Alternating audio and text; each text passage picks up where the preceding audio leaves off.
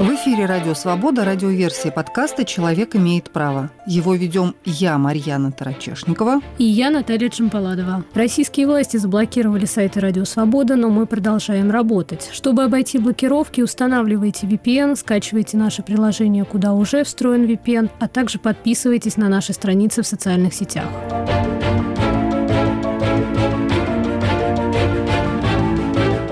Суд России признал экстремистским и запретил международное движение ЛГБТ. Юридически такой организации не существует, но чиновников Минюста, которые инициировали разбирательство, это не смутило. Они утверждают, что в деятельности движения ЛГБТ выявили различные признаки и проявления экстремистской направленности, в том числе возбуждение социальной и религиозной розни. О каких именно признаках и проявлениях речь, неизвестно. Суд рассматривал дело за закрытыми дверями, а к слушаниям допустили только представители Минюста. И теперь демонстрация ЛГБТ-символов, например, или заявление о нетрадиционной по меркам властей ориентации может обернуться уголовным делом, а наказание по антиэкстремистским статьям достигают 10 лет лишения свободы. Заместитель председателя Госдумы Петр Толстой назвал решение о запрете движения ЛГБТ историческим и написал в своем телеграме. Далее цитата. ЛГБТ – это не какие-то несчастные геи или лесбиянки, с которыми, как нам говорят, решила бороться Россия. На самом деле это хорошо организованный и четко спланированный проект по подрыву традиционных обществ изнутри. Садомия – это грех и полная противоположность традиционным ценностям. Конечно, принятый в прошлом году закон о запрете пропаганды ЛГБТ обрубил многие щупальца этого монстра – но уничтожать нужно не щупальца, а монстра целиком. Конец цитаты. И начали уничтожать. Так, в ночь на 2 декабря полиция пришла с рейдами в несколько московских клубов, где проходили вечеринки для квир-сообщества. Один из старейших питерских гей-клубов «Центральная станция» объявил о закрытии, поскольку владелец отказал ему в дальнейшей аренде помещения. О самороспуске и невозможности продолжать работу объявили некоторые организации, оказывающие помощь ЛГБТК плюс людям. Вообще, Первый законодательно оформленный запрет гомосексуальности в России относят ко временам Петра I, который распорядился жестоко наказывать за садомию в армии. А в 1832 году царь Николай I пошел дальше и вообще запретил мужеложство. Нарушители отправляли в сибирскую ссылку на 4-5 лет. После Октябрьского переворота 1917 года в стране произошла так называемая сексуальная революция, и Советская Россия стала одним из первых государств, отменивших уголовное преследование за однополые отношения. Однако к 1930 годам мнение властей изменилось. В марте 1934 года Президиум Центрального исполнительного комитета Советского Союза принял постановление о запрете мужеложства. По нему за половое сношение мужчины с мужчиной грозило от 3 до 5 лет лишения свободы. На протяжении дальнейшей советской истории тысячи гомосексуальных мужчин были осуждены и отправлены в тюрьмы или психиатрические больницы. Уголовного наказания для гомосексуальных женщин не существовало, но их часто принудительно отправляли на психиатрическое лечение. В XIX-XX веках гомосексуальность обозначали понятиями инверсия или перверсия, что в буквальном переводе значит «извращение». Врачи рассматривали гомосексуальность как болезнь полагали, что сам человек страдает от своей инаковости и считали, что ее можно вылечить. Так появилась репаративная или конверсионная терапия. Оксфордский словарь 2005 года определяет ее как терапию, направленную на изменение гомосексуальности субъекта и основанную на той точке зрения, что гомосексуальность есть психическое нарушение – в конце XIX века, например, гомосексуалов кастрировали, то есть удаляли половые железы, в том числе с их добровольного согласия. Психиатрия полагала, что кастрация исцеляет, но оказалось, что направленность в лечение не меняется. Само оно исчезает не всегда. Безвозвратно теряется лишь возможность иметь детей. Последние случаи кастрации относятся приблизительно к 1950 годам. Врачи продолжали экспериментировать, и в 1956 году американские медики провели лобную лейкотомию на женщине с проявлениями гомосексуальности. В 1969 году стереотоксический метод перерезания перемычек на гипоталамусе использовали немецкие хирурги. Они прооперировали двух больных криминально-психотического плана и сообщили об успехе. Патологическое влечение исчезло в обоих случаях, общее половое влечение ослабло. Наука исходила из того, что операция на головном мозге прекратит нейронные взаимосвязи, ответственные за неправильность влечения. И гомосексуальное влечение действительно исчезало, правда, вместе с сексуальностью вообще. Появился и тяжелый побочный эффект – раскоординация психических и физических функций. Метод был признан сложным и опасным тяжелыми осложнениями и в дальнейшем не использовался. Гомосексуальность пытались лечить электрошоком, гормонами, гипнозом, психотерапевтическими практиками в сочетании с рвотными или вызывающими удушье препаратами. Однако к 1980 годам методы исправления сексуальной ориентации взрослого человека с гомо на гетеросексуальную повсеместно были признаны неэффективными и нецелесообразными. А 17 мая 1990 года Всемирная организация здравоохранения исключила гомосексуальность из списка психических психических заболеваний. В 1999 году Россия приняла новую классификацию МКБ-10, согласно которой сексуальная ориентация не может считаться расстройством личности. За шесть лет до этого, в 1993 году, Борис Ельцин отменил уголовное наказание за мужеложство. Но спустя 10 лет российские власти вновь стали пытаться ограничить права ЛГБТК плюс людей. Так, в 2003 году депутат Госдумы Александр Чуев вносил на рассмотрение законопроект о пропаганде гомосексуализма, по которому людям, демонстрирующим гомосексуальную ориентацию, запрещалось бы работать в сфере образования, армии, средств массовой массовой информации и исправительных учреждениях на срок от 2 до 5 лет. Тогда этот законопроект не прошел. Власти признали, что он не соответствует Конституции страны и Европейской конвенции о правах человека. Но уже в 2006 году в Рязанской области местные депутаты приняли закон о защите нравственности и здоровья детей, который, среди прочего, запрещает публичные действия, направленные на пропаганду гомосексуализма среди несовершеннолетних. Спустя еще семь лет, в 2013 году, этот запрет приняли на федеральном уровне, а в 2022 распространили на всех. И любое, даже не одобряющее, а нейтральное высказывание о квир-людях стало рассматриваться как пропаганда ЛГБТ. Мы созвонились с правозащитником Михаилом Тумасовым и поговорили с ним о том, почему российские власти не принимают квир-сообщество и борются с ним. Как начиналась эта борьба и какими могут быть последствия решения Верховного суда о запрете международного движения ЛГБТ. Есть факты и есть домыслы. Да? По фактам было признано, что есть некая международная организация ЛГБТ, о которой никто в этом мире, в принципе, не знает.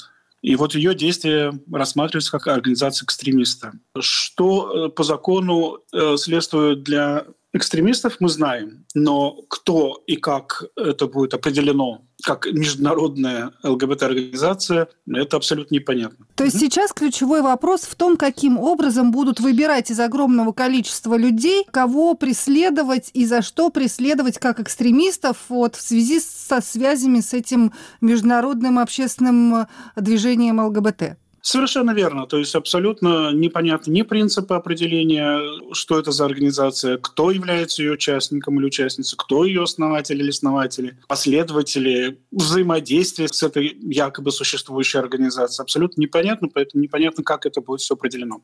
Тогда давайте поговорим не о несуществующей организации, признанной экстремистской в России, а о реальных людях, которые живут в России и которые так или иначе открыто или не афишируя причисляют к себе к ЛГБТК персонам. Расскажите, пожалуйста, понятно ли, сколько таких людей живет в современной России? Поскольку статистики с такой никто никогда не ведет, есть некое научное предположение, что э, людей, которые относятся к группе ЛГБТ, э, около 5%, мы можем говорить о нескольких миллионах в России. И, конечно, видимость после того, как ушло наказание за уголовное преступление, увеличилась. Да? У нас появились организации, достаточно большое количество организаций. С каждым годом этих групп, объединений и людей, которые осознавали, кто они, и что они люди, и что они имеют право, как любой другой человек, на все те бенефиции, которые получают граждане этой страны, их, конечно, количество увеличивалось. Сейчас мы можем предполагать, естественно, о том, что видимость, не количество, но видимость этих людей однозначно будет уменьшаться. Такое случилось уже после 2013 года, когда был введен закон против гей-пропаганды. Это было заметно на тех социальных проектах, когда люди приходили, просто общались, разговаривали, они стали бояться, беспокоиться за свои безопасность, безопасность своих близких, родственников и так далее. Конечно, видимость таких людей людей, как и видимость вообще этой темы и э, какое-то адекватное научное понимание сущности ЛГБТ-людей, в принципе, будет недоступно даже для гетеросексуальных людей. С вашей точки зрения, был ли хотя бы какой-то промежуток времени, когда для ЛГБТК людей было безопасно находиться в России, когда ну, можно было не бояться говорить о себе и государство не предпринимало никаких попыток э, как-то ограничить права людей. Вот после э, развала Советского Союза и начала президентской формата России в виде господина Ельцина, данный период, он, можно сказать, был бы таким сексуально свободным. Это не касается, на самом деле, не только ЛГБТ людей, но абсолютно любой темы. Мы помним все эти журналы, которые появились, все эти газеты типа «Семья», «Спид-инфо» и все остальные. Началось такое повальное самообразование людей, что есть сексуальные отношения. И это был период, конечно, такой более-менее относительной свободы, поскольку государство не вмешивалось в то, что оно не должно вмешиваться в личные отношения своих граждан. Мы видели и, естественно, и программы, которые вела госпожа Ханга. Мы видели, как многие артисты достаточно легко эксплуатировали образ нетрадиционных, так скажем, сексуальных отношений в своих шоу. Не будем забывать группу «Тату», которой все радовались, как она там побеждает на Евровидении. То есть, конечно, такой период существовал. А что же случилось? Почему этот период существовал? Почему он ушел в прошлое? Это, конечно, случилось не случайно и не сразу, но в целом это также связано, мы не будем забывать о том, что ЛГБТ-люди – это такие же граждане любой другой страны, с принципами построения гражданского общества. И государство, когда взяло курс на тоталитарность, надо понимать о том, что тоталитарное государство, ее суть – контролировать всех и вся, в том числе и частную жизнь. Сексуальность – это то, что государство контролировать не может. И поэтому является таким для государства камнем преткновения и это мы видим, опять же, не только на ситуации с ЛГБТ-людьми, но и также на отношение к женщинам, к абортам, мы видим вот эти призывы о том, что женщины должны не учиться, бросить учебу, бросить работу, они должны заниматься деторождением. То есть это все в одной корзинке находится. Вы слушаете подкаст «Человек имеет право». Продолжим после короткого объявления. Самые интересные дискуссии из соцсетей. Подкаст «Цитаты свободы». Каждый понедельник и четверг я, Аля Пономарева, пересказываю вам самые важные дискуссии, чтобы вы могли не тратить время на чтение Фейсбука и просмотр Ютуба. Слушай подкасты «Радио Свобода» в iTunes, на Google Podcasts, в Яндекс Music, в Castbox и Spotify. Подкасты «Радио Свобода». Это подкаст «Человек имеет право». Его ведем я, Марьяна Торочешникова. И я, Наталья Джанполадова. И сегодня мы рассказываем о том, почему российские власти не принимают ЛГБТ-сообщество, борются с ним, как начиналась эта борьба и какими могут быть последствия решения Верховного суда о запрете международного движения ЛГБТ.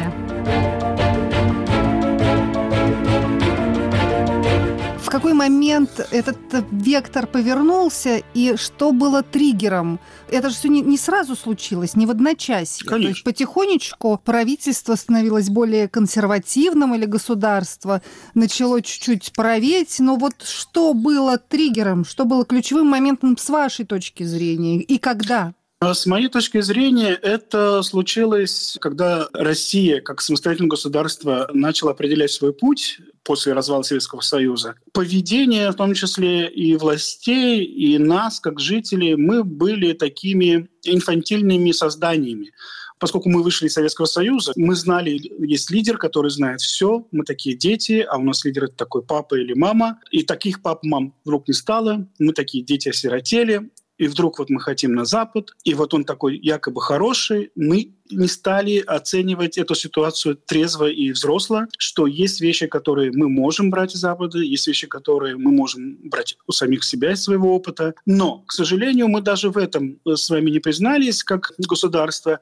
и мы просто решили, как маленькие дети, обидеться. И вот мы теперь обиделись, и давайте мы теперь будем все по-другому делать. Плохие они, и это мы видим в риторике и государственных лидеров, когда мы говорим, это все они, это очень детская такая риторика. Виноваты они. Они сломали часы, они сломали машинку. Это все не я. Я думаю, что в таком контексте оно и произошло. Разочарование, и это мы тоже слышим из уст господина президента, разочарование, которые люди решили компенсировать возвращением в ту систему, из которой они пришли, в систему Советского Союза, где нам нужен какой-то сильный лидер, который нам будет говорить, что есть хорошо, что есть плохо, где не надо думать, где надо просто вот следовать, тупо следовать за лидером. А что это означало на практике? Ну вот государство сказало так, значит, я хочу откатить все назад и вернуться к тому, как было – и контролировать все, включая сексуальную жизнь своих граждан, насколько это возможно. И э, что тогда, что стало меняться в России для ЛГБТК-персон, и как менялся вот этот весь э, фон и общественный, и политический, по вашим наблюдениям? Возможность быть самим собой и рассказывать здраво, что это такое, все время сужалось. Пространство вокруг ЛГБТ людей и организации сужалось, сужалось до того момента, когда оно превратилось сейчас в точку. Можно расценивать вот этот закон, это некая попытка поставить точку. Мы, конечно, еще не ставим точку, это пока запятая еще. Но это такое очень такое решительное намерение поставить точку на ЛГБТ людях. Как минимум запретить любые разговоры, любые видимости проявления ЛГБТ отношений, любых, не только позитивных. Да? Мы помним, в 2013 году была формулировка, что ЛГБТ людей нельзя в позитивном свете выставлять. Сейчас мы говорим о том, что их вообще в принципе не надо о них говорить. Взаимосвязи с ними какие-то тоже достаточно преступные. И, в принципе, вот эта связь ЛГБТ и преступников, поскольку экстремизм – это преступление, и для любого обывателя понятно, что экстремизм – это не есть хорошо, это будет такой прямой э, связью. Ах, ты ЛГБТ-человек, значит, ты экстремист, а значит, ты враг народа, а значит, с тобой что-то надо делать. Михаил, а что случилось в 2013 году? Какой закон был принят и как власть его объясняла, как это все сказалось на правах ЛГБТК плюс людей? Опять же, 2013 год не случился сразу. Мы знаем о том, что на протяжении практически года до этого тестировались подобные инициативы в других городах. Кострома, Рязань, потом был Петербург, потом была Самара. И потом уже было принято о том, что необходимо как бы это вести не на региональных уровнях, а на федеральном уровне. Что до этого э, происходило, я думаю, что это просто вот этот э, термальный процесс повышения температуры у властей люди просто уже выбрали для себя определенную тактику, как они должны сохранить свою власть в своих руках, в том виде, в котором они хотят ее сохранить. И, естественно, ЛГБТК-люди – это одна из самых уязвимых групп, над которой проще всего держать победу. И тем не менее, это был закон о запрете так называемой пропаганды нетрадиционных сексуальных отношений среди несовершеннолетних. А что изменилось тогда на практике? В соответствии с законом гей-пропагандой предполагалось, что это будет некое описание так называемых нетрадиционных сексуальных отношений в положительном, позитивном свете, чтобы, не дай бог, дети не подумали, что они равноценны э, гетеросексуальным отношениям. Вот это было как бы основа вот этого закона, и там, в принципе, это было прописано. На практике, на самом деле, оказалось в том, что, в принципе, любое упоминание ЛГБТ людей, мероприятия, которые были раньше открытыми, которые устраивали ЛГБТ-организации для просвещения людей, для понимания, что такое, а, они стали под большим вопросом, и на самом деле эм, огромное количество публичных мероприятий было закрыто, или они постоянно срывались, если мы вспомним, например, кинофестивале «Бок о бок». В последние минуты э, арендодателям эм, звонили с высоких постов, где настоятельно рекомендовалось отказать людям э, в аренде. И так это и происходило. То есть это была такая первая охота и это касалось абсолютно любого мероприятия. Здесь было даже неважно, позитивный там образ будет или не позитивный образ.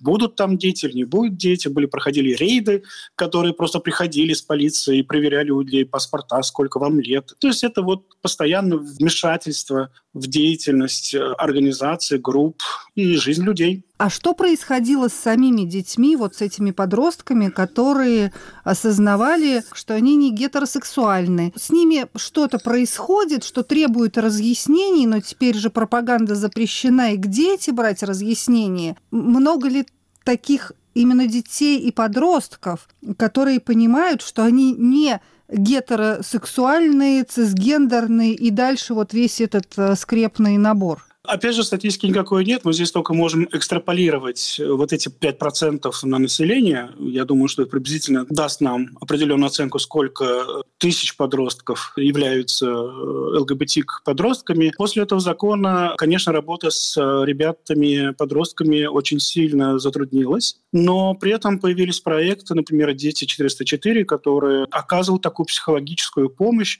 Это такая была больше психотерапевтическая, можно сказать, когда подростки писали письма о том, как они переживают себя, им было важно поделиться, им было важно, как любому подростку, найти людей, которые его поймут, которые его не будут ругать, которые над ним не будут издеваться. Сейчас, конечно, данная деятельность вообще кажется практически невозможно. Единственное, что, конечно, скорее всего, все это уйдет в определенное какое-то подполье, потому что ЛГБТ-люди были от сотворения мира, можно сказать, если говорить таким языком. Они были и в Советском Союзе, и в царской России, и в демократической России, скажу, в России господина Путина, потому что это явно уже не демократическая страна. Вот вы об этом говорите, и вы это понимаете. Вероятно, врачи это понимают, во всяком случае, сексологи. Почему они не могут эту мысль донести каким-то образом до депутатов и тех чиновников, которые принимают решение, что просто из-за того, что запретят ЛГБТ и К, люди сами никуда не денутся, что если детям не будут рассказывать про существование лесбиянок, геев, бисексуалов, трансгендерных людей, подросток, который себя ощущает э, каким-то иным, не переделается немедленно в традиционного и гетеросексуального. Попытки профессионалов каким-то образом повлиять на ситуацию, они были на протяжении всех этих историй, но политическая воля и сила разума – это все-таки неравноценные вещи. Это все иррационально, поэтому глагола «понимать» в этой системе не существует. Там нету такой потребности, там есть другая потребность. Потребность доминировать, потребность сохранить власть и управлять. Поэтому никакие доводы, которые вы бы предоставили этим людям, для них не важны. У них другая задача. А откуда в таком случае, вы понимаете, берется вот это убеждение, что если ребенку не рассказывать, что бывают э, какие-то геи и лесбиянки, то он никогда и не станет ни геем, ни лесбиянкой, ни кем-то там еще. Какая логика в этом? Мне сложно сказать, какая в этом логика. Единственное, что я могу вспомнить, что обычно мальчикам в Советском Союзе всем говорили, что анонировать нельзя, иначе у тебя волосы на ладошках вырастут. Я сомневаюсь, что советские мальчики не анонировали. Однако ни у кого нету ладошек с волосами. Я думаю, что это какая-то, вот опять же, некая часть вот этой инфантильности, когда мы как дети верим в какой-то миф. И вот этот миф, который создается, мы в него верим, мы его передаем традиционно в надежде ограничить возможность человеку думать и принимать собственные решения. Мы боимся свободы. Свобода для нас – это нечто непонятное и опасное, поэтому для нас важно ограничить и самих себя, и других, чтобы обезопасить себя, поскольку мы не понимаем, что такое свобода. Мы не готовы брать ответственность за то, что мы можем быть свободными. А при этом в 2022 году в России приняли закон, который полностью запрещает пропаганду нетрадиционных сексуальных отношений среди всех категорий населения. Уже тут не выделяются дети, не дети.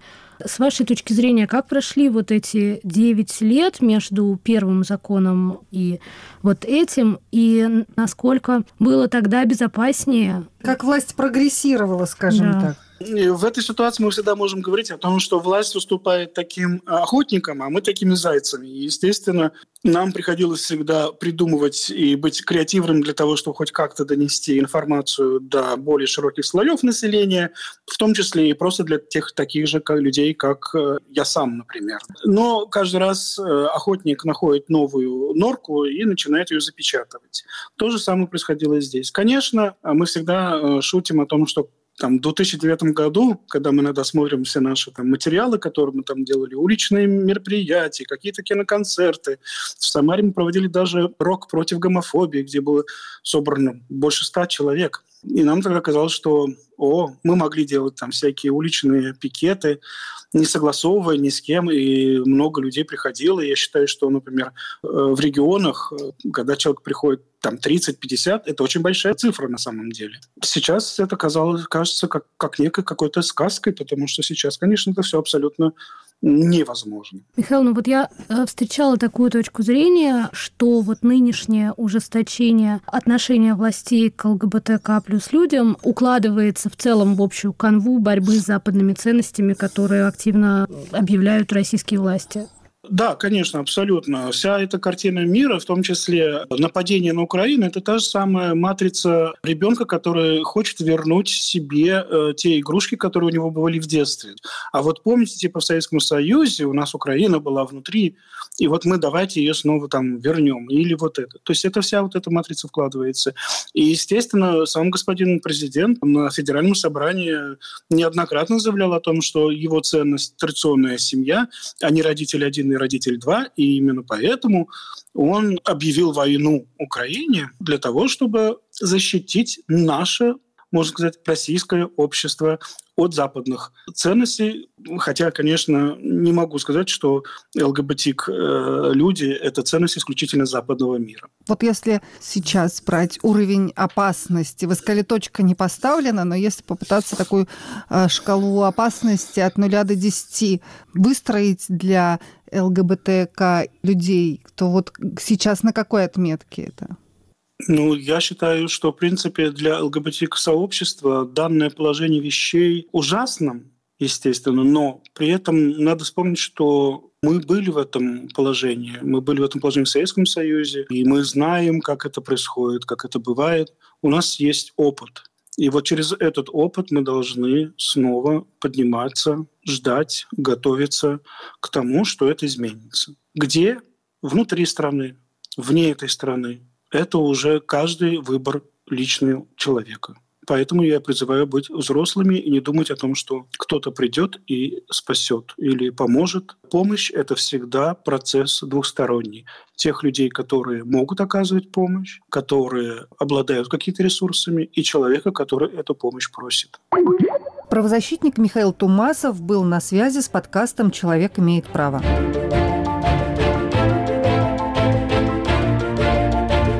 Радиоверсия подкаста «Человек имеет право». Его вели я, Марьяна Тарачешникова. И я, Наталья Джампаладова.